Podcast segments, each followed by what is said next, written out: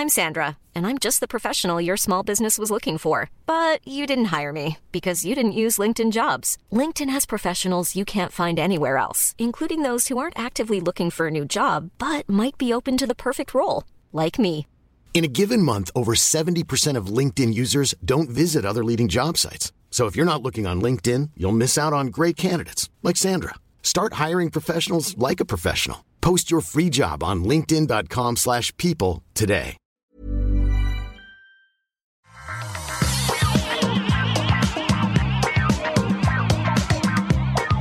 Bonjour à tous et bienvenue dans le Rendez-vous Tech, c'est l'épisode numéro 479. Nous sommes en septembre 2022. Je suis Patrick Béja et aujourd'hui on va vous parler de frais de livraison obligatoires pour Amazon, parce que, hein, ça suffit. Et puis aussi euh, de TikTok et d'Instagram versus Biril, quelle est la bonne solution? Spoiler, il n'y en a pas. De The Follower, qui vous suit un petit peu partout euh, dans le- les lieux publics et qui vous retrouve d'après vos photos Instagram. On va vous expliquer ça. Et je dis on, c'est pas juste moi, c'est aussi euh, Chloé Wattier qui est là avec moi. Salut Chloé, comment vas-tu? Salut Patrick, bah écoute, ça va très bien. On est reparti pour une nouvelle saison là, donc euh, encore fraîche et dispo. Euh, je sais pas si je dirais la même chose dans un mois, mais, euh, mais voilà, on a, on a Écoute. encore la patate. C'est- bien, c'est bien. Euh, au moins une personne dans cette émission qui est fraîche et dispo. Parce que je t'avoue que moi, je suis moyennement frais. Euh, bon, relativement dispo, mais c'est un petit peu, un petit peu compliqué aujourd'hui. J'étais pas sûr de pouvoir faire euh, l'émission. On avait des échanges euh, sur, sur Twitter. genre, Alors, comment ça va? Les enfants, c'est bon, tu vas, ça va pouvoir aller et tout. Mais donc, c'est un peu un moyen de, de- par avance de m'excuser auprès des auditeurs si je ne suis pas au niveau de, de forme qu'ils attendent dans leur, euh, dans leur rendez-vous tech. Mais oui, mais de toute façon là, tout le monde est malade en ce moment, donc euh, c'est normal. Il fait froid. Ouais, exactement. Tout le monde, et ça inclut, ça inclut mes enfants. Donc, euh, Oui. compliqué le début de semaine, là. En plus, ma femme est en, en vadrouille, enfin, en voyage. Euh, mais bon, j'ai fait un test, c'est pas le Covid. Donc, ça va. C'est l'essentiel. Il- Je disais sur Twitter, euh, tu sais, j'adore mon boulot. Je suis hyper euh, content d'avoir des enfants. Mais il y a un truc que je regrette de ma vie d'avant, c'est le fait de pouvoir appeler le, ton manager et dire ah, j'ai crève, c'est pas possible, euh, je vais non, je vais rester à la maison, je peux pas venir aujourd'hui. Ça arrive pas souvent, tu sais, on est sérieux, mais ça, le, le, le- c'est un truc. Si vous êtes en CDI, que vous aimez pas trop votre boulot, que vous êtes, euh, je sais pas, que vous êtes un petit peu, euh, vous dites ah ça serait bien de faire ci et ça, oui peut-être, mais au moins profitez de cet aspect parce que j'aurais bien voulu. Ah bah oui, bah, quand on est indépendant, tout de suite, c'est plus compliqué, euh, c'est plus compliqué de s'arrêter. Mais euh, sûr. Je, crois, je pense qu'il y a beaucoup de gens qui nous écoutent qui sont aussi euh, indépendants et qui se disent Ah oui, je connais ça.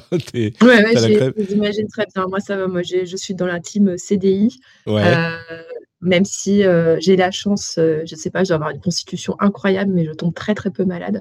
En tout cas, euh, suffisamment peu pour ne pas avoir à poser de, de jours d'arrêt maladie. Donc je touche du bois pour que ça continue comme ça.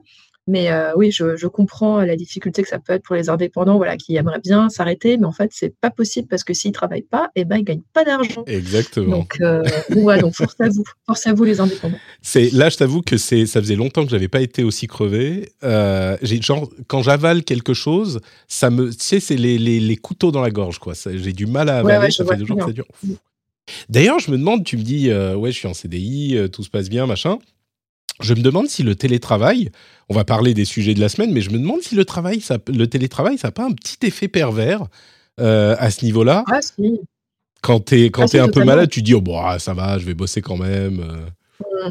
quand tu es, quand t'es un peu malade, mais pas suffisamment, et, euh, et tu te dis, bon, ça va, j'ai pas non plus euh, 38 de fièvre, donc je peux ça. quand même télétravailler un petit peu. Et, voilà, finalement, tu prends pas, tu prends pas une journée off, tu, tu télétravailles quand même, euh, parce que tu as cette possibilité-là depuis la maison. Donc, tu, ne contamines pas tes collègues, euh, mais tu continues à travailler. Ouais, je pense qu'il y a beaucoup de gens qui font ça. Euh, bon, Mm. clairement, moi, je, je prends le télétravail tous les jours plutôt que le fait d'être obligé d'aller au boulot, mais ouais, un petit effet pervers. Euh, Ouais, mais d'ailleurs, on, va faire vite l'émission, comme ça, on va pas te. tu vas pas souffrir trop longtemps. heureusement qu'il y a mon beau-père qui est là pour s'occuper de la petite qui, qui est malade. Sinon, euh, vous auriez eu les babillages de ma fille en même temps que l'émission. Mais bon, là, ça va on a peut-être qu'on sera interrompu, mais dans l'ensemble, ça devrait bien se passer. D'ailleurs, si cette émission est là, c'est aussi grâce aux patriotes, euh, non seulement grâce au euh, courage des indépendants et à l'amabilité de Chloé d'être euh, avec nous aujourd'hui, c'est aussi grâce aux patriotes, aux patriotes, aux patriotes comme Régis Ambalek qui est devenu patriote la semaine dernière. Merci beaucoup à toi, Régis. Donc c'est grâce à toi que, bah justement, si je travaille, je peux avoir euh, des sous-sous. Donc un grand, grand merci. Et bien sûr, les producteurs Rémi X et Derek Herbe. Je me demande s'il faudrait que je propose aux producteurs un sujet favori qu'ils veulent sponsoriser plus que les autres, parce qu'il y a des sujets intéressants aujourd'hui. Et justement, on va se euh, lancer tout de suite. Alors, toujours pas de jingle, j'ai juste pas la force aujourd'hui. Euh, donc euh, voilà, la, fête des, anti-jingles du Discord continue. Mais le premier sujet, c'est cette nouvelle loi, ou plutôt ce changement d'une loi existante, qui va obliger Amazon et, bon, pas que Amazon, mais essentiellement Amazon, à facturer la livraison des livres que vous achèterez 3 mhm. euros. Et c'est une loi qui fait suite en fait à une loi qui avait été votée il y a quelques années, je me souviens plus exactement, mais en gros qui disait on ne peut pas faire la livraison gratuite.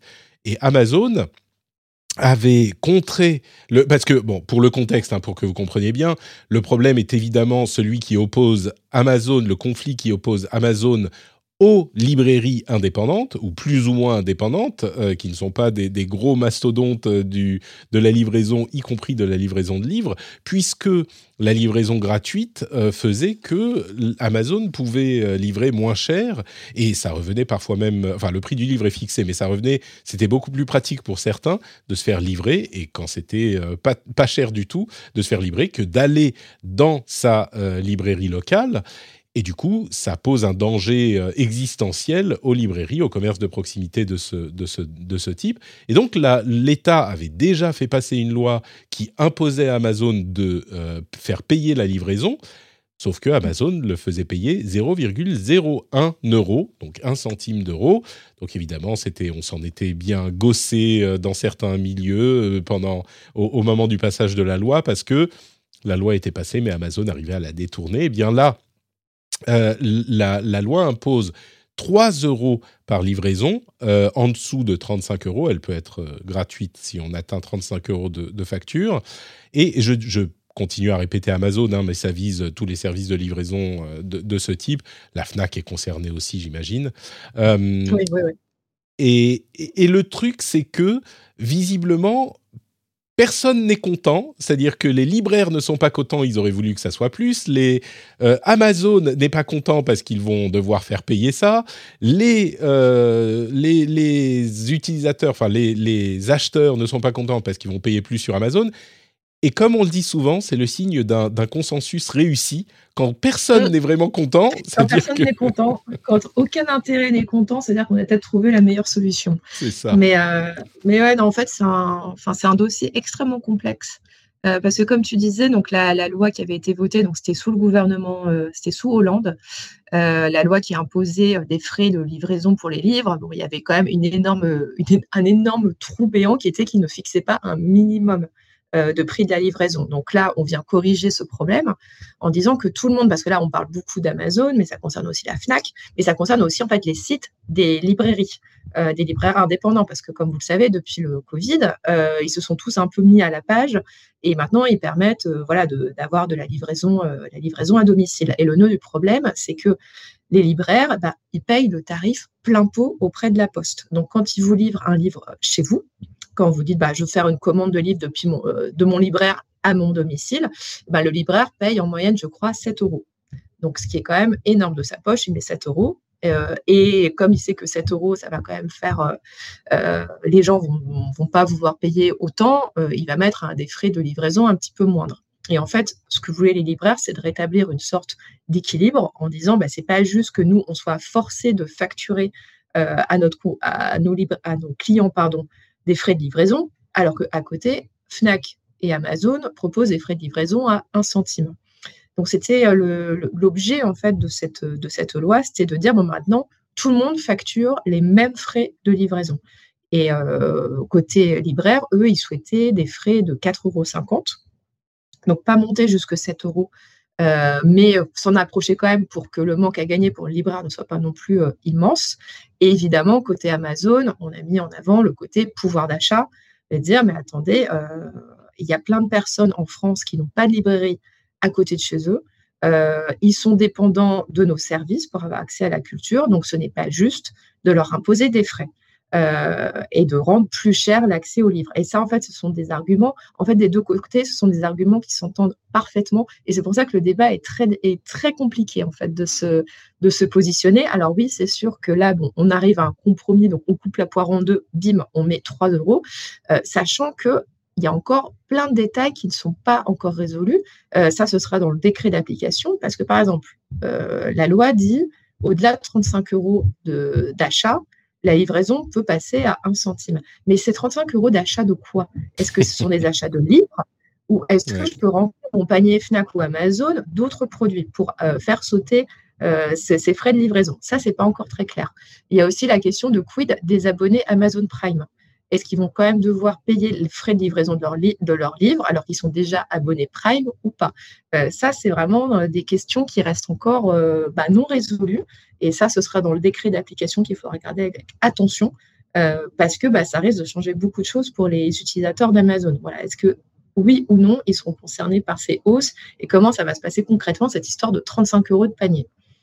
C'est marrant parce que cette, euh, cette question pour Amazon semble, enfin elle est importante évidemment, mais elle est, elle est devenue tellement accessoire dans euh, leur volume de chiffre d'affaires, parce qu'ils vendent de tout aujourd'hui, mais ils ont commencé vraiment, d'ailleurs Amazon euh, s'appelle comme ça parce que le, les arbres morts font du papier qui font des livres, j'imagine que c'est de là que ça vient. et, et, mais aujourd'hui, bon, les livres ne représentent pas une, une énorme partie de leur business, si je ne me trompe pas. Alors que pour les, librairies indépendantes, évidemment, c'est. Alors, je ne sais pas si on exagère en, en disant que c'est une question de vie, de vie ou de mort, mais on est peut-être, en tout cas, dans, une, dans un problème qui est sérieux pour euh, leur, mm. leur chiffre d'affaires. Bah, euh, clairement, parce que euh, on a quand même la chance en France d'avoir un tissu de librairie qui est quand même très dense, très fort, et c'est parce qu'ils sont protégés par la loi du prix unique.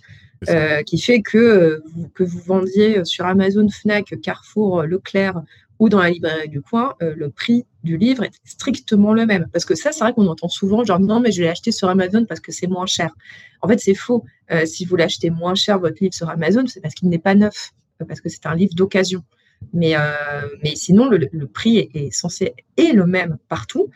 Et c'est pour ça, en fait, c'est pour garder cet avantage que cette, euh, cette loi est là, parce qu'on a quand même, on a la chance d'avoir beaucoup de librairies euh, en pour France. Garder, voilà. Euh, c'est ça, c'est pour, pour garder un, tissu de librairie actif.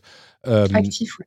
Et, et c'est vrai qu'il y a des produits qui sont moins chers que le prix conseillé ou que le prix qu'on peut trouver ailleurs pour les DVD, les Blu-ray, les jeux vidéo, etc. Mm. Sur Amazon, ils peuvent vendre moins cher. Pour les livres, c'est pas le cas. Ils n'ont pas le droit. Et ils n'ont pas le droit. Et, et c'est marrant parce qu'on a une des, comment dire, des restes de conversations et de discussions euh, philosophiques presque entre le petit commerce de détail euh, indépendant et la grande distribution qui s'appliquent pas tout à fait à Amazon dans les mêmes euh, conditions, ce qui vient compliquer les discussions là encore, parce que ce qu'on dit souvent, c'est que la plupart des produits culturels sont vendus dans les supermarchés, ou en tout cas l'étaient peut-être il y a encore quelques années. Et le problème, des supermarchés et des hypermarchés de, de la grande distribution, c'est que ça appauvrit l'offre parce qu'ils vont vous vendre les trucs qui se vendent le mieux, mais on peut pas y trouver les produits un petit peu moins euh, populaires qui font la, la richesse de l'offre culturelle. Or, sur Amazon, c'est presque le contraire parce qu'on va trouver absolument tout et généralement les librairies sont très bien fournies, les librairies euh, qui, qui sont que librairies. Mais on ne peut pas dire que Amazon n'offre pas tous les, les, produits en question. Donc, et puis, il y a des endroits qui n'ont pas de, de, librairie à côté. Le, alors, ça les arrange bien, Amazon, de dire un truc comme ça, mais c'est quand même un argument qui, qui, qui peut s'entendre. Hein, euh, bah, c'est un argument massu pour eux. C'est mmh. un argument massu. C'est euh, de dire bah, et là je voyais en fait les réactions parce que les articles qui ont été publiés ça c'était beaucoup beaucoup de réactions sur les réseaux sociaux et beaucoup c'était euh, bah désolé mais moi la librairie la plus proche elle est à 20 km mmh. euh, je vais pas faire 20 km pour acheter, euh, pour acheter mes livres et je préfère les commander sur Internet. Et du coup, bah, je suis euh, dégoûtée de devoir payer 3 euros pour me faire livrer des mmh. bouquins. Alors qu'avant, c'était gratuit, entre guillemets. Mais là aussi, ce qui est intéressant, c'est qu'en fait, c'est un peu argument contre argument parce que côté du côté de la librairie indépendante, ils mettent en avant des données qui montrent que en fait, les acheteurs de livres sur Internet sont déjà aussi des acheteurs de livres en librairie. ce sont en fait surtout eux. Euh, qui achètent sur Internet. Donc, grosso modo, l'idée, c'est bah, revenez en librairie, enfin, continuez d'acheter beaucoup en librairie, euh, parce que de toute manière, vous êtes déjà client, client chez nous. Et que l'idée euh, du, petit consommateur de livres qui ne passe que par Amazon ou que par Fnac serait une sorte d'illusion, qui en fait, cette, cette, ce profil consommateur n'existerait pas. Mais là aussi, ce qui est intéressant maintenant du côté des libraires, c'est que bon, ils ont perdu sur le côté, il faut mettre des frais très élevés, et aussi ne souhaitaient pas qu'il y ait de rabais au-delà d'un certain seuil d'achat, ils voulaient que ce soit 4,50 euros et c'est tout, même si on achète pour 100 euros de livre. Euh, c'est que maintenant, bah maintenant, ils portent, et je pense qu'ils auraient dû faire ça dès le départ, c'est euh, ils portent le combat du côté de la poste pour demander à ce que euh, les prix que leur facture la poste pour expédier des livres soient baissés. parce mmh. qu'ils ont bénéficié de ça pendant la pandémie, pendant le Covid. C'était parmi les aides à la librairie. Ils ont eu droit à des tarifs très, très réduits du côté de la poste. Euh, et donc, bah, l'idée, ce serait de pérenniser ça. Donc, est-ce qu'ils vont y arriver On ne sait pas, mais en tout cas, voilà, c'est de se dire, bon, bah, on va plutôt demander des efforts du côté, bah, en fait, de qui nous demande de l'argent, en fait, en tant que libraire bah, c'est la poste. C'est la poste qui demande beaucoup d'argent pour livrer, euh, les livres. Amazon, ils, ont la puissance financière pour euh, se permettre de dire bon bah nous on offre les frais, frais de livraison. Euh, parce que bah, voilà, ils ont une puissance financière phénoménale. Ils peuvent, s'autoriser à se dire ça nous coûte 7 euros, euh, mais on vous les offre. Euh, à le libraire du coin, ne peut pas se permettre de faire ça. D'ailleurs, il y, a sans doute une puissance financière qui permet de négocier les tarifs aussi. J'avais un autre article qui était prévu pour un peu plus bas, mais je vais, je vais le mentionner maintenant. Amazon Air, qui est le, la, la, société de fret aérien d'Amazon, est passé de 194, euh, enfin ils avaient en, début d'année euh, environ 180 euh, avions par jour. Ils, en, ils ont encore augmenté, ils sont à 194 avions par jour aujourd'hui pour Amazon. Alors dans le monde, etc. Mais les frais sont, enfin les échelles sont clairement pas les mêmes. Quand on a une société qui affrète 200 avions par jour pour ses transports de, livraison et de marchandises, euh, oui, clairement, on parle pas de la même chose. Alors après, on pourrait discuter est-ce que ça vaut le coup d'être. Euh, est-ce que ça vaut vraiment sociétalement le, la peine de protéger les librairies et les commerces de proximité? Je pense que c'est un débat qui, moi, je pense que oui, mais c'est un débat qui pourrait avoir lieu. Mais c'est ça, au final, la, question de fond. Est-ce qu'on on veut protéger les commerces de proximité? Mais moi, même si je ne les utilise pas énormément, je pense que oui, au niveau de, choix de société, mhm. c'est important d'avoir euh, un, tissu social de ce type-là. On peut pas, on extrapole, mais une société où on aurait euh, urbainement euh, que des, des, des, gros centres de traitement qui vont vous envoyer vos trucs en livraison et on n'aurait pas nos petits centres de, proximité, enfin nos, nos, commerces de proximité, je pense que c'est mm. moins, ça a moins de charme, on va dire. Ça, ça se passe comment en Finlande? C'est en Finlande que tu vis, c'est ça? Oui, alors bah, en Finlande, c'est compliqué parce que moi, je suis à, vraiment à la campagne. Moi, je suis dans le cas des gens qui réagissent, tu vois, aux, articles dont tu parlais. Moi, je suis vraiment à la campagne et euh, les livraisons sont essentielles. Ça, c'est clair. On a euh, la ville la plus proche euh, et, et à 30 minutes. Et c'est une petite ville de quelques milliers d'habitants. Donc il y a deux supermarchés euh, et, voilà. Mais, mais on a une bibliothèque dans le petit village d'à côté qui compte 500 habitants. On a quand même une bibliothèque et on y tient. Donc, euh, mais oui, mais pour nous, la, livraison est importante. Ça, c'est sûr. Et des, et des, librairies, je veux dire, il y a un tissu de librairies indépendantes en Finlande ou euh, c'est que des gros, des gros Écoute, tu sais, en, y, en y réfléchissant maintenant, j'ai l'impression que je n'ai jamais vu une librairie indépendante, même quand j'habitais à Helsinki. Euh, alors qu'en France, tu en vois quand tu marches, tu vois ici ou là une librairie euh, dans ton quartier, euh, quand tu es dans une grande ville. en Finlande, j'en ai pas vu. Il y a des grosses librairies, mais pas des petites. Donc, ouais. Voilà, la différence entre euh, quand on, voilà, quand on protège, on, protège un secteur et où euh, j'imagine qu'en Finlande, ils n'ont pas ce type de loi. Et donc voilà le, enfin, voilà le résultat. Tu as beaucoup moins de, petits commerces de livres et tu dois passer soit par les, grosses, les grosses, grosses chaînes ou directement bah, supermarché et compagnie. D'ailleurs, sur les supermarchés en France, les livres s'y vendent de moins en moins. Ah bah, j'imagine que ça, c'est remplacé par Amazon. Mmh, mmh. Ouais. Mais, mais c'est, on est. Bon, on s'écarte un petit peu du sujet, mais, mais la France protège son industrie culturelle de manière assez euh, féroce, et ça ne s'applique pas qu'aux que, livres. Euh, on parle souvent de la protection avec le fenêtrage euh, du, des films au cinéma. Enfin, il y a plein, plein de choses comme ça. Euh, le, système de l'intermittence, par exemple, est fait pour euh, fournir euh, une force de travail à l'industrie du cinéma qui est qui, qui, survivrait peut-être pas autrement. Et ça fonctionne. L'industrie du cinéma française est, est, l'une des plus importantes dans le monde pour un pays de cette taille. Maintenant, bon, la question est, est, vaste. Pour ce sujet-là qui nous occupe aujourd'hui, de la question des 3 mmh. Je je ah, sais pas. On, notera d'ailleurs que la loi précédente, elle a été passée en 2014, celle qui est obligée à facturer mais sans mettre de minimum. Euh, il a quand même fallu 8 ans pour la mettre à jour, ce qui montre à quel point l'administration oui, est parfois toujours, euh, toujours euh, très long, mais en tout cas, ouais, pour ce dossier, bah, j'ai dire affaire à suivre parce que tout va être question du décret d'application Hmm. Et comment est-ce que les grosses plateformes vont certainement trouver une faille dans le texte Encore. Euh, mais sur le principe, tu serais, es, plutôt pour ou plutôt contre, toi? Ou peut-être que tu n'as pas d'avis, mais...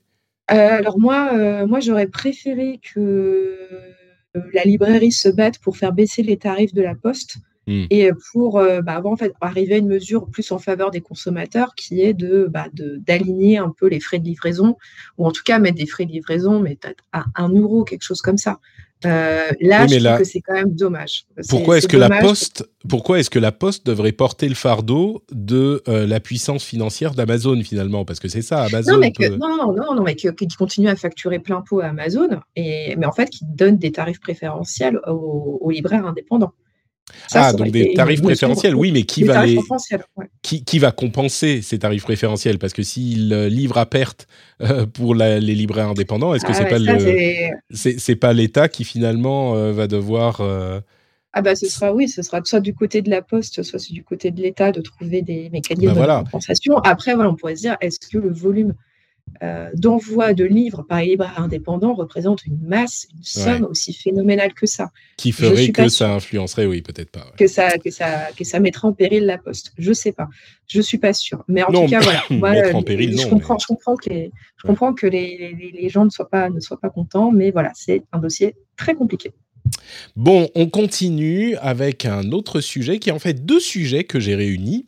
Euh, un article assez intéressant euh, qui, alors je vais donner, j'ai pas précisé d'ailleurs, je voulais préciser que c'est un article de The Verge de Russell Brandom euh, et ça m'a fait penser que j'ai pas précisé que j'ai dit c'est Chloé Wattier qui est avec nous, mais Chloé Wattier du Figaro. qui nous rejoint donc voilà 20 minutes après le début de l'émission. je, complète ta présentation. Donc, il y avait un article de Russell Brandon qui, qui s'appelle How Platforms Turn Boring, qui parle de TikTok et Instagram et de la manière dont ils sont devenus un petit peu, euh, un petit peu chiants. Ils se sont éloignés de leur, euh, de leur euh, ethos de lancement. Et en même temps, il y a un article de Numérama c'est Orgate qui l'a écrit? Oui, c'est ça, c'est Orgate, qui parle de Biril et qui euh, estime que euh, Biril est, devient assez vite un peu chiant. Alors, je vais parler des deux dans une seconde, mais ce qui est intéressant, c'est vraiment de les mettre en, parallèle et de mentionner entre-temps que TikTok Now est une copie de Biril. Euh, tout le monde est en train de copier Biril, que ce soit TikTok ou, ou Instagram ou Meta, qui copie tout le monde de toute façon. et TikTok Now fonctionne très très bien. Euh, il a été lancé le 18 septembre et il est déjà euh, dans le top 10 des applications de dizaines de pays, etc. etc. Alors, les deux choses en question, Biril, vous vous souvenez, hein, c'est cette application hyper populaire euh, qui a été lancée il y a un bon moment, mais qui a gagné en popularité depuis, je dirais, un an, qui euh, propose à ses utilisateurs de, euh, évidemment, comme toutes les applications de réseaux sociaux, de se faire un réseau d'amis, donc de se connecter avec ses amis, et ensuite euh, de prendre une photo tous en même temps. on a deux minutes pour prendre la photo à un moment un petit peu aléatoire de la journée, et vous prenez votre photo, vous la postez avec les deux caméras, donc là, ce qui est en face de vous et la caméra selfie, et donc, vous voyez ce que sont en train de faire vos amis à ce moment-là précis. Euh, bien sûr, il est possible de poster une photo plus tard qui s'appelle un late parce qu'ils se sont rendus compte que euh, si on devait se limiter vraiment à ces deux minutes-là, bah, personne ne, Enfin, il y avait peu de gens qui, qui pouvaient le faire pile à ce moment-là, mais le principe est celui-là. Et c'est donc un principe qui est très différent des applications euh, de réseaux sociaux habituelles, comme Instagram ou TikTok, parce que là, l'idée n'est pas euh, d'avoir une euh, multiplicité des contenus, une multitude de contenus, mais c'est justement de faire dans la retenue. Et l'article de The Verge dont je parlais parle de ces réseaux Instagram et TikTok en disant que au bout d'un moment, ces réseaux-là, par leur abondance de contenu, euh, finissent par passer du mauvais côté du bootleg ratio. C'est quoi le bootleg ratio euh, Selon l'article, c'est le ratio de contenu original, fidèle au style du réseau social en question, par rapport au contenu qui est reposté d'ailleurs. Et mmh. tous les réseaux sociaux pour eux, enfin pour Russell Brandon, en particulier Instagram et TikTok, finissent par, à un moment, euh, avoir moins de contenu original qui a fait le succès de la plateforme et a commencé à avoir beaucoup de contenu qui est reposté d'ailleurs. Euh, re... Alors pas que du contenu qui est reposté exactement tel quel, mais ça peut être du contenu euh, qui est euh, créé pour la plateforme et pour promouvoir autre chose. On a beaucoup par exemple de podcasts qui vont mettre du contenu sur Instagram avec une quote, une citation de l'émission comme illustration. Bon bah ça c'est pas du contenu d'Instagram de, quoi, c'est pas une photo c'est pas ce pourquoi quoi a été conçu le truc. Il y a beaucoup de, citations, d'inspiration aussi, euh, des gens qui font de plus en plus de contenu comme ça.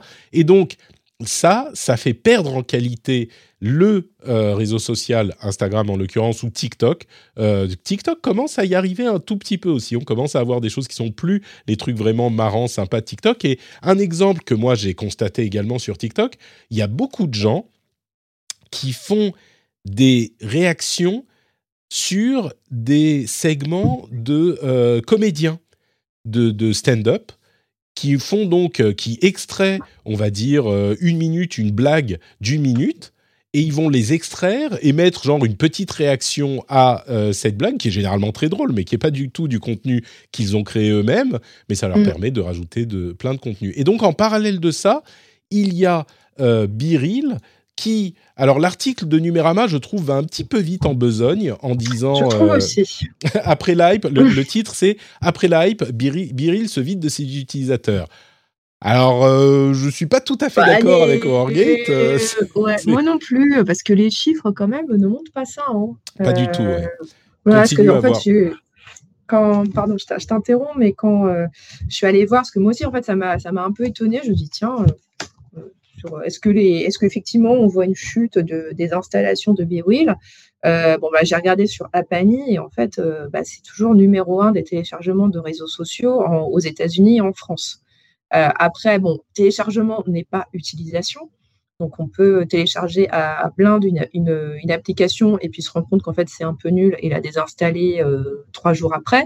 Euh, ça, je pense qu'on est nombreux à l'avoir fait. Ou alors, juste, même pas la désinstaller, juste la laisser euh, mourir quelque part sur, dans la mémoire de son téléphone. Mais, mais voilà, en fait, j'ai trouvé. Enfin, en fait, c'est juste sur ce papier, il me manquait peut-être juste des, des, des, données chiffrées sur comme quoi, effectivement, il y aurait vraiment une chute de l'utilisation. Bah, mais, je pense que... mais ouais. Je pense que c'est pas c'est pas c'est pas le cas. Hein. Clairement, il n'y a pas de chute de, de l'utilité. Enfin, données chiffrées, en tout cas, on n'en a pas. Mais par contre, le sentiment que relaye euh, Wargate, euh, je peux le comprendre. Et, ce qui est intéressant à mettre en parallèle de l'histoire avec Instagram et TikTok, c'est que justement sur Biril, ce que, ce que dit euh, Aurore, c'est bah c'est sympa, mais on en a vite fait le tour. Et puis surtout, au bout d'un moment, bon, d'une part, on en a vite fait le tour. Et puis, comme il n'y a pas cette multitude de contenus, Mm. Eh ben on finit par s'enlacer et on finit par ne pas avoir cette, euh, cette abondance qui nous fait revenir systématiquement. Et Biril est une application qui est mono-utilisation. C'est vraiment poster vos trucs, vous voyez les birils de vos amis, et voilà, dans les deux minutes que vous avez posté, et c'est terminé. Et c'est justement, alors c'était sa force pour se démarquer, et c'est sa force pour se démarquer des réseaux sociaux habituels, mais ce qu'elle dit, c'est que c'est en même temps une faiblesse, et que du coup, moi ce que j'en retiens, c'est un petit peu, il n'y a pas de solution, parce que sur les réseaux sociaux, on se plaint parce qu'il y a trop de choses et donc ça amène des effets pervers. Et sur Biril, j'avoue, moi, ça fait des mois que j'utilise Biril et je commence à ressentir un petit peu, ça a fait écho aussi, ce, que, ce qui était dans l'article, à ce que je ressens. C'est un petit peu, oui, bon, ok, bah, j'ai posté mes trucs, je les poste tous les jours parce que voilà, c'est un petit peu. Euh, les, bah, on est les quelques privilégiés à l'utiliser, il y a peu de gens qui l'utilisent, mais. Enfin, peu de gens qui l'utilisent dans mes cercles d'amis, mais je suis pas sûr que je continuerai bah, euh, pendant très longtemps. Quoi. Alors, gros risque Biril, c'est d'être ce qu'on appelle un one hit wonder, mmh. c'est-à-dire une, application sur laquelle tout le monde euh, s'affole pendant quelques mois et qui ensuite retombe dans l'oubli le plus total. Euh, Clubhouse, on pense à toi par exemple, ou même enfin sur des, applications. Enfin, je me souviens de Yo, voilà, l'application, tout le monde s'est excité pendant deux semaines dessus. Je pense c'est une application où tu pouvais juste envoyer Yo, tu pouvais faire que ça. Voilà. Euh, après, il y avait aussi euh, des applications comme, euh, je crois, c'était Whispers, où on pouvait du coup envoyer des, messages secrets pour partager des choses, mais sans dire qui était derrière. Bref, on en a quand même une belle liste. Et donc, BeReal, c'est vrai que c'est leur gros risque, c'est que si leur proposition se résume juste à ça, bah, c'est que on passe un peu autre chose, d'autant que que ce soit TikTok, que ce soit Snap ou que ce soit Instagram, ils, ont tous, ils sont tous sur le point de lancer la même fonctionnalité que BeWheel, donc c'est-à-dire l'envoi de, photos dans la journée. Euh, voilà, on reçoit une notification, euh, prends une photo de ce que tu es en train de faire là, maintenant, tout de suite. Euh, ils sont tous en train de le copier et TikTok l'a lancé il y, a, il y a la semaine dernière, je crois. Et les premiers chiffres montrent que bah, ça y est, en fait, là, ils, sont déjà très très hauts sur les téléchargements. Donc ça risque malheureusement, enfin ça c'est une tactique qu'on connaît très bien dans la Silicon Valley, qui est celle de la photocopieuse. Mmh. Et qui ça fait penser aux stories de Snapchat qui se sont retrouvées absolument partout. Quoi. Absolument partout. Euh, comme bah, les salons audio de Clubhouse, tout le monde l'a fait. Euh, bon, personne ne les utilise, ou presque. Mais oh, moi, j'en vois sur Twitter de temps en temps, j'en vois passer. un petit peu, mais bon, c'est vraiment les happy shoes qui l'utilisent. Et, euh, et c'est, mais voilà, en même temps, bah, on a tué, on a tué Clubhouse au passage. Et euh, c'est vraiment c'est la, la, la, stratégie de la photocopieuse et aussi de la photocopieuse tueuse. Enfin, c'est euh, voilà. ça ferait un bon film d'horreur euh, des années 80. photocopieuse tueuse, voilà. On met fin à BeWheel en copiant sa fonctionnalité. Il n'y a plus besoin de le télécharger. Voilà, fin de l'histoire. donc bon, je ne leur souhaite pas ce destin, mais c'est quand même le risque, le risque qui est pris. Et après, tu vois, sur le, je reviens sur ce que tu disais sur les sur les applications sociales sur lesquelles il y aurait trop de contenu. Alors, en défense des créateurs, euh, les créateurs ne sont pas Shiva. Euh, les créateurs ne peuvent pas faire des contenus spécifiques pour toutes les plateformes de la planète. Enfin, c'est juste mmh. pas possible. Ils peuvent pas faire du contenu exclusivement pour YouTube et un contenu pensé spécifiquement pour TikTok et un contenu pensé expressément sur Instagram qui serait tous différents avec des sujets très différents. C'est juste pas possible. Euh, donc oui, il ne faut pas s'étonner qu'il y ait du recyclage à droite à gauche, parce que bah, c'est comme ça qu'on s'en sort, quoi. Enfin, sauf à avoir euh, des équipes pléthoriques derrière soi pour créer du contenu vraiment pensé, mais même les marques ne le font pas parce que ça coûterait trop cher de faire euh, voilà du, contenu, du, contenu, original pour tous. Ce n'est pas possible. Donc donc voilà, donc je comprends pas trop en fait cette, euh, cette critique parce que bah, bah, oui effectivement quand un nouveau réseau se lance il va y avoir soudainement de la créativité autour de ce réseau là mais après ça va se normaliser parce que bah oui tu vas gagner peut-être un tout petit peu d'argent ou quoi sur un, nouveau réseau. Mais en fait là où enfin si tu, es là, tu, tu es vraiment un créateur de contenu professionnel, tu es obligé de mutualiser tout ce que tu fais.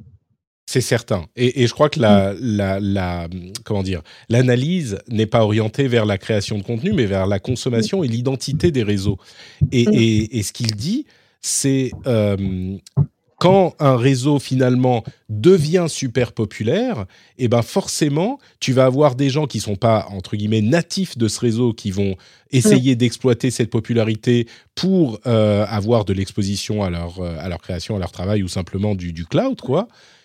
Et du coup, ils vont faire des choses qui ne sont pas euh, en phase avec l'identité le, du réseau en question. Et hum, j'ai du mal à lui donner tort. Hein. Quand on voit ce qu'est devenu Instagram, c'est vrai que bah, c'était un, réseau très particulier à son lancement et pendant quelques années. Et, je ne crois pas que ça soit dans ce cas précis la faute de Facebook. C'est juste que Instagram est devenu tellement populaire. Alors c'est peut-être parce que Facebook l'a rendu encore plus populaire qu'il ne l'était, mais, c'est normal. À partir du moment où le réseau est hyper populaire, euh, bah tu, tu vas avoir des gens qui vont venir sur le réseau parce que c'est là que les gens sont. Pareil avec TikTok. Mais de l'autre côté, quand tu as Biril qui est hyper restrictif, on va dire, et, encore une fois, c'est pas que, l'article en question, mais moi aussi je le ressens un petit peu, on va dire, bah oui, c'est chiant parce qu'il n'y a pas. Donc il n'y a pas de solution, quoi. il n'y a pas de bonne solution pour qu'un réseau. Bah, il n'y a pas de bonne solution. Après, euh, qui au final gagne le plus d'argent dans cette histoire, c'est quand même les applications. Il y a un peu de tout. Ouais. Euh, voilà, euh, c'est parce que même si voilà, on peut se plaindre genre sur Instagram, c'est toujours c'est plus que c'était. Bon, n'empêche que l'utilisation est toujours, en tout cas pour le moment, toujours présente. Euh, pareil sur, euh, sur TikTok, ça marche hyper bien. Pareil sur YouTube, parce qu'on pourrait dire pareil sur YouTube. Sur YouTube, il y a des modes. Euh, tout le monde fait, finit par faire exactement la même chose. Bon, bah, YouTube fonctionne du feu de Dieu. Donc voilà, même s'il peut y avoir une lassitude dans l'usage, voilà. C'est marrant que tu prennes l'exemple de YouTube parce que je trouve que YouTube, on peut le. techniquement, on pourrait faire ça partout, mais on peut le, le, le faire une curation sur YouTube de ce qu'on veut avoir. Euh, et je trouve que ça marche plutôt bien.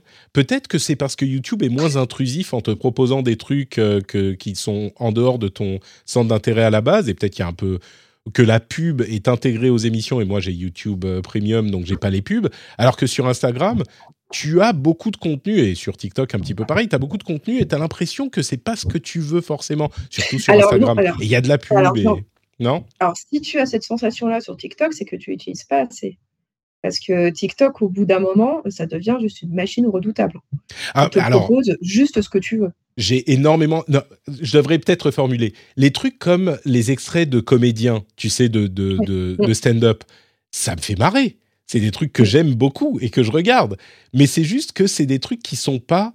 Euh, qui sont, je sais pas, qui sont paresseux ou qui sont. Euh, ah bah les, vidéos React, mais après tu les as aussi sur YouTube. Hein. C'est vrai que les euh, React, il y en a sur YouTube aussi. ah mais il y en a plein. Euh, genre moi, j'en ai plein de React en sortant de la musique. Euh, genre machin, cette chanteuse lyrique réagit à cette cette chanson métal. Ouais, ouais, et, et, voilà et c'est surjoué ou alors les réactions aux séries. Enfin franchement le React c'est vraiment le format le plus fainéant du monde. Euh, et il y en a partout. Et ça marche, ça, marche. C'est pour ça que... j'étais tombée sur un, gars qui était absolument incroyable. Je crois que c'était un Américain qui euh, découvre euh, les chansons françaises des années 80 et qui fait, mais qui avait des tonnes de vidéos sur Je découvre Indochine, je découvre Mylène Farmer, je découvre Bananarama, et c'est et c'est à chaque fois, ben, c'est surjoué, c'est genre oh, incroyable, la guitare, oh ce clavier Et on regardait ça un peu avec mon mec, on se disait mais en fait il fait juste, enfin juste de décrire la chanson quoi. Et mais c'est juste qu'il met tellement d'emphase que ça fait 5 euh, millions de vues à chaque fois. Écoute, je pense que quand on découvre euh, Indochine pour la première fois, on ne peut pas rester de, marbre, forcément. Mais surtout Mylène Farmer, on ne peut pas rester de marbre devant Mylène. Euh, une autre, un autre sujet que je voulais euh, évoquer aussi, c'est The Follower. Est-ce que tu sais ce que c'est que The Follower? Absolument pas. Éclaire la lanterne. J'arrive avec euh, ma petite bougie et je vais ajouter de la lumière à ta lanterne. Non, ça marche pas. The Follower, en fait, c'est un projet qui a été construit en quelque chose comme un mois par euh, un développeur qui s'appelle euh, Monsieur Depourteur. Et il est néo, euh, néo-zélandais, qu'est-ce que je raconte? Netherlands, comme on dit en français. La Hollande, peut-être hollandais ou, belge. Néerlandais, peut-être ou, ou, belge. Dries Depourteur. Et en fait, ce qu'il a fait, c'est que il a utilisé des flux de caméras publiques, disponibles publiquement de caméras euh, dans, la rue, et il a réussi, par analyse, par intelligence artificielle évidemment, à retrouver des personnes qui s'étaient prises en photo pour faire leurs photos sur Instagram, et il les a retrouvées dans ces flux de caméras publics. C'est hyper mmh. impressionnant il a donc euh, pris quelques photos, enfin, il prend quelques photos euh, d'influenceurs ou influenceuses Instagram qui sont populaires et avec programmation intelligence artificielle, plic, plic, plic sur le clavier, enhance, enhance, eh ben ils retrouvent des caméras, mais genre caméras de surveillance de police, quoi, qui sont pas des, des enfin qui sont des caméras de, de, essentiellement du réseau, comment il s'appelle, Open Camera, je mm. crois. qui, il va juste les retrouver à cet endroit-là, à l'heure où elle y était. Et puis c'est marrant parce que tu vas voir les personnes qui font euh, plusieurs essais différents, tu sais, de la, de la photo Instagram super naturelle, genre ah c'est cool, on fait machin. Alors attends, on va prendre comme ça. Non non attends, mets-toi plutôt comme ça, mets-toi ici. Bref, euh, c'est assez rigolo, mais c'est hyper impressionnant de voir à quel point euh, on peut retrouver des trucs à partir d'une photo qu'on va voir quelque part. On va retrouver les personnes en question euh, dans la rue, quoi, grâce aux, mmh. caméras de surveillance. C'est assez dingue. Bah, bah, oui, alors ça, bon, là, je regarde, je regarde euh, en même temps l'article du New York Times. Alors évidemment, c'est extrêmement américain euh, parce que aux États-Unis, la protection de la vie privée et des données personnelles est absolument inexistante. donc, ça ne m'étonne pas qu'un artiste puisse faire ce genre de choses. En Europe, ce serait un chouïa plus compliqué. Euh, d'autant que là, on est en train de, au niveau européen, on est en train d'essayer de se doter de, bah, d'une régulation de la reconnaissance faciale. Mmh. Euh, donc là, les derniers débats, euh, disons que côté Parlement européen, ils s'orientent, ils aimeraient pousser une interdiction pure et simple de la reconnaissance faciale. Je ne pense pas qu'on arrivera à, ça, mais, mais en tout cas, on, en discute fortement. Et, et, je trouve voilà, que ce genre de projet est hyper intéressant pour en fait que les gens réalisent euh, réalise que la, surveillance, euh, c'est simple, surtout si on laisse ces outils euh, complètement bah, se déployer sans aucune, sans aucune régulation et sans aucun contrôle. Parce que les vendeurs de solutions de reconnaissance faciale, évidemment, ils vont vendre monts et merveilles. Ils vont dire c'est absolument génial, on peut retrouver. par exemple, ça va être, on, on, le dit souvent pour la police, c'est genre ça va vous permettre de retrouver un suspect dans une foule ok, génial, ultra, ultra pratique. Euh, mais est-ce que ça vaut le coup de, bah, du coup, de scanner le visage de tous les gens qui sont dans la rue pour retrouver un suspect? Ça, c'est une première question. Euh, on va aussi vous vendre des solutions pour dire, bon, bah, dans les transports, on peut repérer euh, les gens qui potentiellement pourraient créer un problème parce qu'ils ont un comportement qui n'est pas normal. ça aussi, ça c'est plus, plus que de la reconnaissance faciale, c'est plus de la reconnaissance de sentiments et de, et de comportements. Euh, donc, ce qui permettrait d'intervenir avant qu'il y ait des troubles dans les transports en commun, par exemple. Et euh, en tout cas, ouais, ce, projet, enfin voilà, donc je vois en fait, c'est qu'il prend, il, voit des gens qui ont pris des selfies dans des endroits publics de New York et il retrouve via les flux de caméras qui sont, euh, qui sont disponibles sur YouTube et il retrouve les gens au moment où ils ont pris cette photo dans la rue. donc voilà, et donc ce qui montre bah, en fait que bah, déjà qu'il y a des caméras absolument partout et que si Enfin, là, tu vois, ce qui est inquiétant, c'est de se dire que c'est un citoyen lambda qui a pu utiliser des outils qui normalement sont réservés aux professionnels et, on l'espère, aux forces de police pour pouvoir faire ce projet. Donc, ce, qui euh, est... Bah, ce qui est encore plus inquiétant, euh, c'est de voir que un programmeur tout seul avec des outils disponibles pour tout le monde euh, ouvert, en, en, ouvert ait pu euh, réaliser un travail de ce type-là. Parce que je pense qu'il y a des gens qui vont nous dire, avec raison, oui, bon, ok, c'est des lieux publics, c'est des caméras comme ça, c'est, il avait la, peut-être la date approximative, donc peut-être qu'il a pu... Euh, alors, il a pris deux, trois semaines de, de, données, donc euh, c'est pas non plus juste sur une heure qu'il a retrouvé les trucs, mais bon, c'est relativement limité, mais ce que ça veut dire aussi, c'est bah, imaginer ce que peuvent faire des forces de l'ordre ou des, des, des, mmh. Parce que ça montre que c'est possible et qu'en fait, au-delà des forces de l'ordre et des États, ça peut être aussi juste des personnes, euh, des personnes lambda. Enfin, il faut imaginer, par exemple, bah, les harceleurs, les harceleurs en ligne, euh, s'ils peuvent se saisir de ce genre d'outils pour pouvoir retrouver leurs victimes dans le vrai monde. Par exemple. Et euh, dire, bah voilà, qu'en fait, bah, elle se trouve à tel endroit, qu'elle fréquente tel café, qu'elle va tous les jours, elle, tous les jours, elle passe dans cette rue. Euh, parce qu'on a réussi à la retrouver via les caméras de surveillance et du coup on connaît précisément euh, son trajet quotidien et que donc potentiellement on peut venir l'agresser euh, dans la rue. Enfin, j'utilise elle à dessein hein, parce que c'est souvent malheureusement souvent des, femmes qui sont victimes de ce genre de harcèlement. donc c'est là en fait qu'on voit le danger et Surtout parce qu'aux États-Unis, je le répète, il n'y a pas de loi de protection des données personnelles au niveau fédéral, et ce qui fait que toutes ces dérives sont possibles. Alors, euh, juste pour préciser, il utilise EarthCam. C'est pas Open Camera, c'est EarthCam. Euh, et sur le site de EarthCam, il y a essentiellement des, caméras euh, aux États-Unis, c'est vrai. Il y a quand même un certain nombre de caméras dans d'autres pays du monde, y compris en Europe. Mm. Et là encore, ça a l'air d'être souvent euh, des, des, caméras plutôt panoramiques avec des paysages euh, assez vastes. C'est difficile de retrouver une personne dedans, mais il y en a quelques-unes. Je suis sur le, la caméra de Abbey Road maintenant, par exemple, et pendant que je regardais, pendant que tu parlais, il y avait des gens qui se sont euh, arrêtés sur le passage piéton de Abbey Road pour se prendre en photo, tu vois, juste, euh, juste maintenant. Donc, euh, donc ça, c'est possible aussi. ça, c'est des caméras qui sont peut-être, alors on va, on va dire, c'est des lieux, des lieux publics, des lieux dans lesquels on peut imaginer qu'il y aura des, des caméras de tout. Excusez-moi, j'avale, ça me fait très très mal à la gorge, donc j'ai du mal à parler.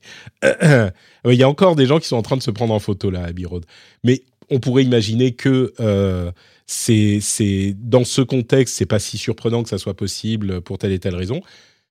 Je crois que c'est surtout que ça montre à quel point, euh, oui, quelqu'un qui, qui se dédie un petit peu à ce travail, euh, ou un, un organisme, une organisation de plus grande ampleur, bah, ça pourrait donner quelque chose d'encore plus inquiétant.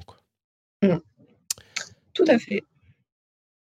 Eh bien, écoutez, voilà pour les sujets essentiels qu'on voulait couvrir. Euh, je vais juste dire merci aux patriotes encore, juste un, petit mot pour les remercier et pour vous rappeler que vous pouvez venir sur patreon.com slash rdvtech pour soutenir l'émission, euh, pour soutenir mon travail.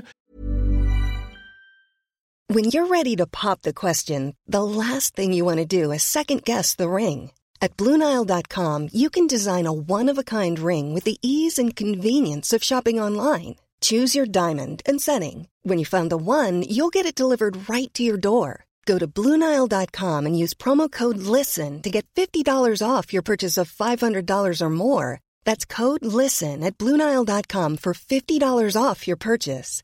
BlueNile.com, code LISTEN. Hey, I'm Ryan Reynolds. Recently, I asked Mint Mobile's legal team if big wireless companies are allowed to raise prices due to inflation. They said yes. And then when I asked if raising prices technically violates those onerous two year contracts, they said, What the f are you talking about, you insane Hollywood ass? So to recap, we're cutting the price of Mint Unlimited from $30 a month to just $15 a month. Give it a try at mintmobile.com slash switch. $45 up front for three months plus taxes and fees. Promo for new customers for limited time. Unlimited more than 40 gigabytes per month. Slows. Full terms at mintmobile.com. Et on continue avec le reste de l'actu. Une nouvelle inattendue qui nous vient de Russie. C'est le reste de l'actu un petit peu plus rapide. Euh, Edward Snowden alors je ne sais pas s'il faut dire a obtenu ou on lui a attribué la nationalité russe hier. Mm. C'était hier, je crois. Ouais, c'était hier. C'est pas très clair si c'est parce qu'il l'a demandé ou si Vladimir Poutine. Euh, tu es sûr qu'il l'a demandé? Parce que j'avais eh ben, l'impression. C'est ce que lui dit. D'accord. Il a réagi déjà? J'avais pas vu. Il a réagi. Il a réagi. Il a réagi sur son compte Twitter. Il a dit que c'est lui qui avait demandé la nationalité russe. Euh, notamment parce que bah, il a des enfants, il a eu deux enfants qui sont nés en Russie et qui sont donc de nationalité russe. Et donc lui et sa femme ne disent on ne veut pas être euh, prendre le risque d'être séparés de nos enfants. Donc on a demandé la nationalité russe pour euh, être. Ce qui peut se comprendre. Alors après, évidemment, il y a un, timing. le timing est quand même, oui, particulièrement. le timing est particulièrement bien choisi. Mais, oui, oui, après, est-ce que c'est vraiment une surprise? Bon, il, avait déjà, il avait déjà le, statut de résident permanent en Russie. Donc, je veux dire, c'était le, step euh, d'après. Pour lui, c'était de demander, de demander la nationalité. Après, voilà, c'est juste la, le, timing, euh, avec les, tensions de la guerre en Ukraine, les tensions entre la Russie et le, le monde occidental. Voilà, il y a un petit côté, bon, ben voilà, il est passé vraiment de notre côté. C'est ça. Et puis, euh, il y a aussi la question de son extradition, évidemment, et de sa citoyenneté américaine. Euh, qui du coup, est-ce que les États-Unis, maintenant qu'il a une autre citoyenneté, ne vont pas lui retirer euh, son passeport américain? Bon, il faut, il faut quand même se, mentionner que le pauvre Snowden, enfin vraiment, moi je dis le pauvre parce que il a fait un travail qui était vraiment euh, minutieux et consciencieux et qui a montré à quel point il était important euh, dans les années qui ont suivi ces révélations. et, bon, il, vit encore les conséquences de son action qui était assez héroïque, quoi. Bah ouais, malheureusement, c'est, euh, on peut aussi penser à Julian Assange. Hein, c'est euh, malheureusement le destin de beaucoup de, lanceurs d'alerte, surtout quand ils s'attaquent euh, bah, des, on va dire, des secrets d'État. Quoi. C'est, ouais, ça se termine malheureusement souvent comme ça. Sur, Julian Assange, je suis plus mitigé. Mm. je pense qu'il y, y, a évidemment des choses importantes qui ont été faites par Wikileaks, mais là où j'admire vraiment Snowden, c'est qu'il avait, il a récupéré énormément de documents qu'il n'a pas publié sans euh, les faire passer en revue par des journalistes consciencieux. Mmh. Tu vois, il a vraiment fait. C'est pour ça que ça me, ça me frustre d'autant plus la réaction des États-Unis par rapport à lui. Alors évidemment, c'est compliqué de dire pour un, un, leak aussi énorme par rapport à des secrets d'État de dire ah bah c'est bon en fait on te pardonne tout va bien. Je comprends, ça pourrait encourager d'autres euh, dans ce domaine, mais mais il avait été tellement sérieux dans son travail pour s'assurer de ne mettre en danger personne et simplement de révéler les euh, problématiques sérieuses euh, que, posaient les choses dont il a parlé, que, tu vois, pour moi, Snowden, il y a beaucoup moins de, controverses et de questions à se poser sur le, la nature de son action que quelqu'un comme Julian Assange qui a été beaucoup plus brouillon, on va dire, je trouve. Ouais, mais bon, n'empêche que voilà, maintenant Snowden, en fait, quand j'ai vu la news hier soir, je me suis dit, bon, j'ai l'impression d'être revenu pendant la guerre froide. Euh, où euh, voilà, on, est, on, est, on, fait des prises, on fait des prises chez l'adversaire. Donc, euh, donc là, voilà, Snowden maintenant, il est côté russe. Ouais. On peut imaginer qu'il a passé un certain temps devant les autorités russes qui lui ont posé des questions pointues. L'Apple Watch mesure les écarts, les différences de température pour estimer les périodes d'ovulation. On le savait, elle a été présentée, c'est l'Apple Watch série 8 eh bien, on a eu, euh, on commence à avoir quelques exemples euh, d'écarts de température mesurés qui, euh, pourraient laisser indiquer qu'il il y a une infection d'une nature diverse, enfin ça peut être le Covid ou autre chose. et donc c'est l'une des questions qu'on se posait par rapport à ce, capteur de température. Est-ce que ça peut être utilisé pour autre chose que la santé des femmes? Est-ce que ça peut être utilisé euh, pour prévenir, en tout cas indiquer ah là il y a un truc un petit peu température depuis deux jours, peut-être que vous devriez vous faire tester. Bah les premiers indices pourraient montrer que c'est pas totalement impossible. Alors peut-être qu'Apple a été très prudent à ce niveau et qu'ils l'introduiront plus tard, mais moi je pense que ça va arriver plus tard l'année prochaine euh, parce que c'est un outil hyper pratique dont ils ne pourront pas se, enfin qu'ils ne pourraient, pourront pas ne pas exploiter, je pense. Oui, et puis même plus généralement, euh, signaler aux gens, attention, votre température est en train de monter, peut-être que vous êtes en train de tomber malade. C'est ça. Euh, donc euh, soyez vigilants et je ne sais pas, portez un masque pour éviter de contaminer vos... les gens dans Portez un masque, faites-vous tester. Ce qui est, ce qui est difficile, c'est que. un Covid, ça peut être autre chose. Ça peut être autre chose. Oui, oui, tu as raison. Tu veux dire, même si c'est pas le Covid, simplement, bah, vous êtes peut-être malade, portez un masque juste pour pas contaminer les gens. Quoi. Ouais. Mmh même si on n'a pas forcément besoin de se faire tester ou qu'on n'a pas de symptômes. Euh, et d'ailleurs, Apple va, ils ont augmenté les prix euh, de, des appareils. Ils vont augmenter aussi les prix dans les App Store euh, à partir de début octobre. Ouais, en Europe. Bah ouais, bah, la, chute, enfin la chute de l'euro par rapport au dollar, voilà, c'est uniquement pour ça. Hein. c'est à cause des effets de, change. Bah voilà, bah, du coup on rehausse les prix, les prix européens pour conserver les mêmes marges. Voilà. Et, et c'est pas c'est pas anecdotique. Hein. le prix de 99 centimes par exemple va passer à 1,19€. C'est mmh. une hausse de 20% quand même. C'est pas rien du tout quoi. Donc. Pas rien. Ouais, voilà, ça arrive. Euh, quoi d'autre, quoi d'autre? Meta, vous vous souvenez, certains ont été étonnés de ce chiffre d'ailleurs que je donnais la, semaine dernière. Euh, Meta a perdu 60% de sa valeur boursière ces, dernières, ces derniers mois. Et certains mmh. s'étaient étonnés. Euh, bah, C'était dû à plein de facteurs, hein, mais le fait que les gens ne croient pas au métavers de, euh, de, Zuckerberg, le fait qu'il y ait une chute de la croissance du nombre d'abonnés, voire même qu'ils aient perdu je ne sais plus si c'est uniquement Netflix ou Meta aussi qui avait perdu des abonnés à un moment. Ils avaient perdu un petit peu aux États-Unis sur un trimestre. C'est ça, voilà. C'était aux États-Unis en particulier. Et donc, tout ça fait que les gens croient moins à la croissance de Meta, parce que n'oubliez pas que le, prix de l'action est souvent basé sur une perspective de croissance plus qu'une santé à un moment, à un moment M ou T. Mais là, ce qui est vraiment intéressant, c'est que euh, Meta a commencé à utiliser ce chiffre de chute de 60% de la valeur boursière euh, pour argumenter avec les euh, autorités de régulation de la concurrence qu'en fait, ils sont pas si forts que ça, qu'il n'y a pas vraiment de question de monopole. D'une certaine manière, ça se tient un petit peu. Hein. Il faudra voir les chiffres d'utilisation quotidienne et mensuelle. Mais euh, du coup, ils ont commencé à dire Ah, mais non, regardez, 60% euh, de chute, c'est marrant. Moi, ça m'a fait rire parce que c'est vraiment, quoi qu'il arrive, ils arrivent à en tirer euh, mm. le, meilleur, tu vois. Bah, c'est ça qui est drôle. Et tu vois, je pense là notamment euh, sur la concurrence, euh, la mise en place en Europe euh, du Digital Market Act qui arrivera en début 2023. Et en fait, pour être touché par cette régulation, il faut être au-dessus de certains seuils, et donc notamment des seuils de valorisation boursière ou des seuils de chiffre d'affaires. Et, oui, donc on, sentait bien venir que Meta va argumenter en disant, j'en ai regardé, est en dessous des seuils, on est sur le point d'aller en dessous des seuils, donc on n'est pas concerné euh, par votre régulation. C'est vrai que si ça continue à chuter d'ici là, donc euh, ça, ce sera, ce sera observé. Mais bon, ça m'étonne pas qu'ils utilisent cet argument pour dire, regardez, on n'est pas, on n'est pas si dominant que ça. Regardez, notre valorisation boursière a été divisée en deux. Donc euh, c'est drôle. Mm.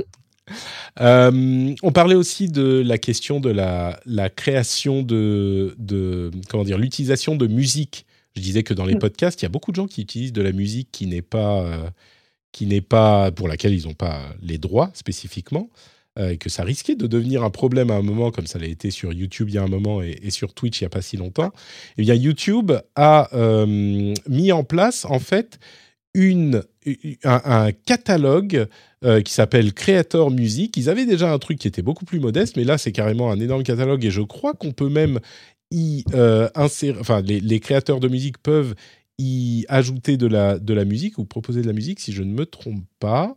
Euh, mais du coup, c'est une solution qui est euh, finalement YouTube qui trouve une solution pour proposer de la musique à ses créateurs en, court-circuitant l'industrie de la musique presque.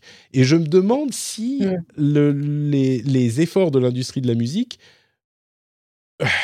bah, je, saute un petit peu les étapes peut-être, mais est-ce que ça, ça pourrait pas se développer comme un moyen de, découvrir ou de d'écouter de la musique plus important à l'avenir? Et vous allez me dire ah mais non mais enfin qu'est-ce que tu racontes? C'est pas la musique sur le catalogue de créateurs de YouTube qui va faire quelque chose.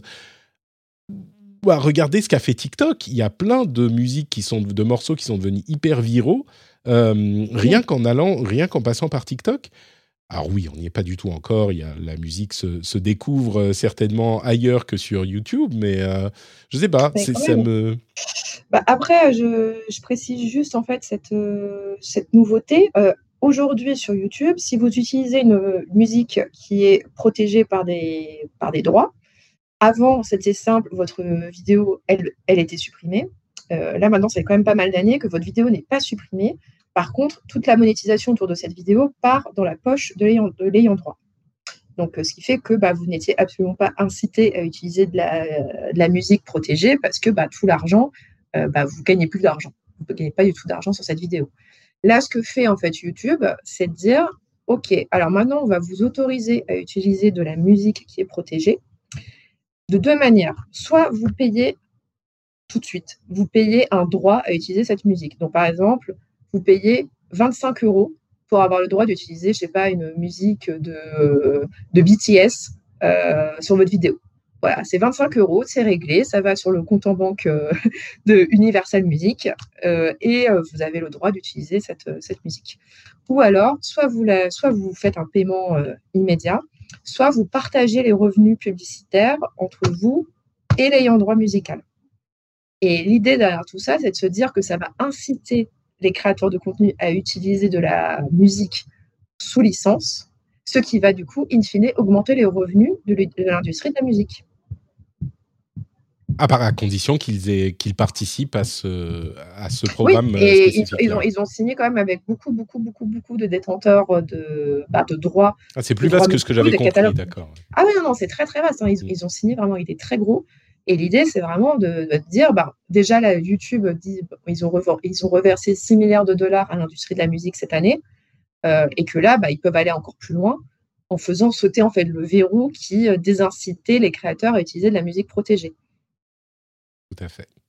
Et du coup, bah, ça fait. Euh, c'est vraiment un système. Ce que je disais tout à l'heure, c'est que l'industrie de la musique aurait pu faire un truc comme ça en travaillant avec YouTube, mais là, c'est vraiment YouTube qui a dû, au bout de 15 ans, euh, se, mettre en place ce système. Et du coup, d'une certaine manière, on, on, donne les clés à YouTube. Alors oui, c'est pas je sais pas, j'allais dire, c'est pas forcément le boulot de l'industrie de la musique de le faire. Bah, mais oui et non, euh, ils auraient pu, ils auraient pu euh, initier ce genre de programme et, ils l'ont pas du tout fait. Bon, entre parenthèses, YouTube monétise aussi les shorts maintenant. Comme vous savez, les shorts, c'est les reels et c'est les TikTok. Donc euh, oui, il y aura beaucoup de musique, d'argent à se faire avec ce, type de. Quand je disais TikTok tout à l'heure, c'est exactement de ça qu'on parle. Euh, on parlait aussi de, d'images générées par des IA. Il se passe plus une semaine sans qu'il y ait une chose à dire là-dessus. D'une part, euh, Getty Images et Shutterstock et d'autres ont banni l'utilisation d'images générées par IA parce que les problèmes de droit sont trop importants. ils n'arrivent pas à se dépatouiller. pardon. Excusez-moi, c'est la gorge qui qui tient pas le coup. Hmm. Euh, ils n'arrivent pas à se dépatouiller. Enfin, ils, ont une crainte des risques associés hmm. à l'utilisation d'images IA, puisque il y a plein de risques euh, légaux hein, euh, qui sont associés à des images, aux images générées par IA.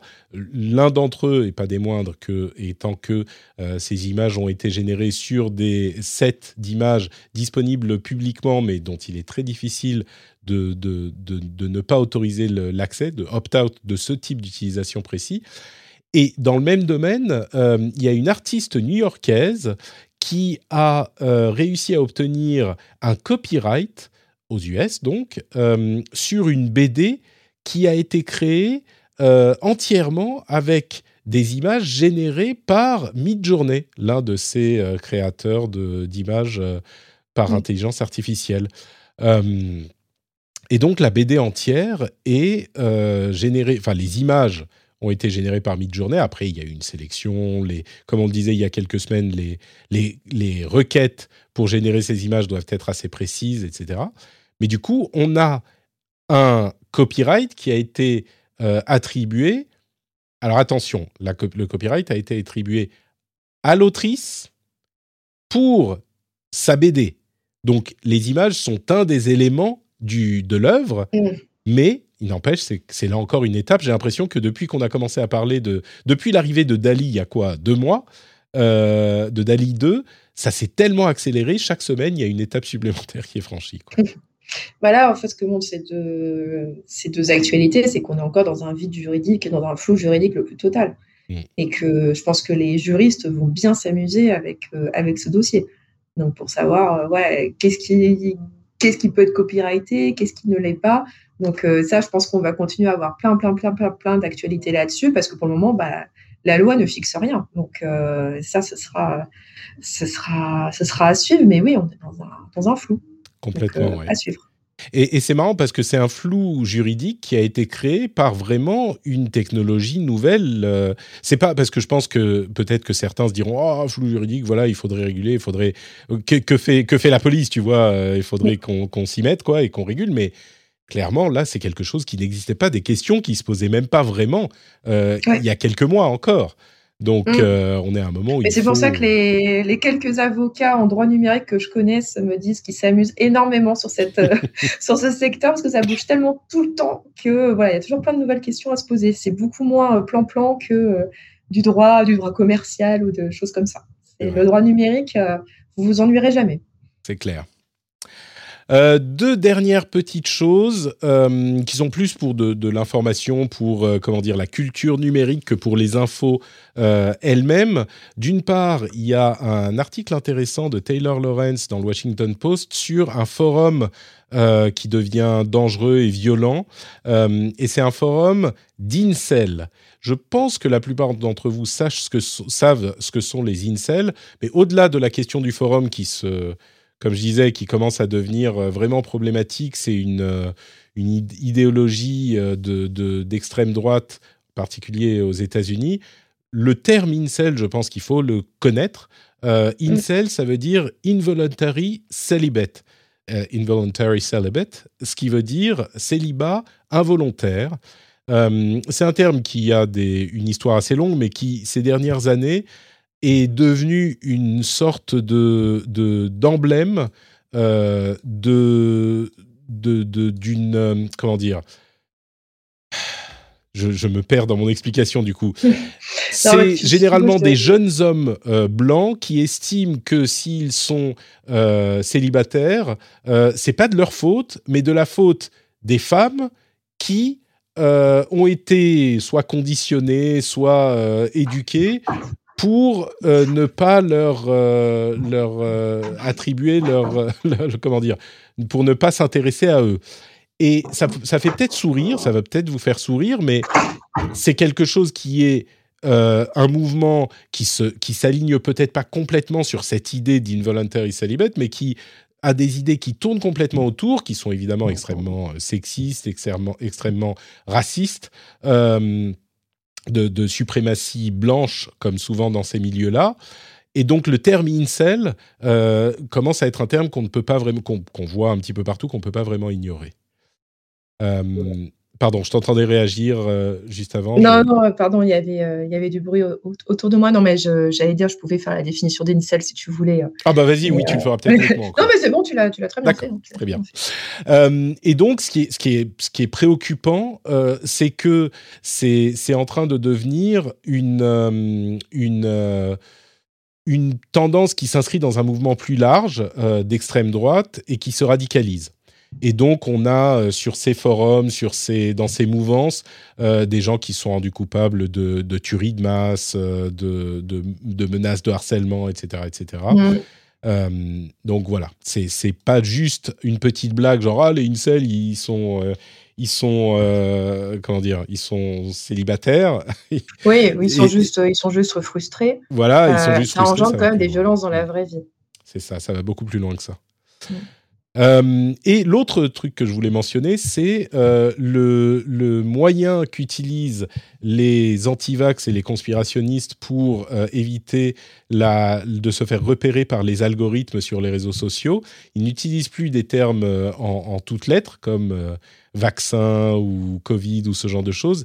Ils utilisent des emojis, et notamment l'emoji carotte, pour mm. euh, parler de, euh, de, de, vaccins ou de... De vaccins.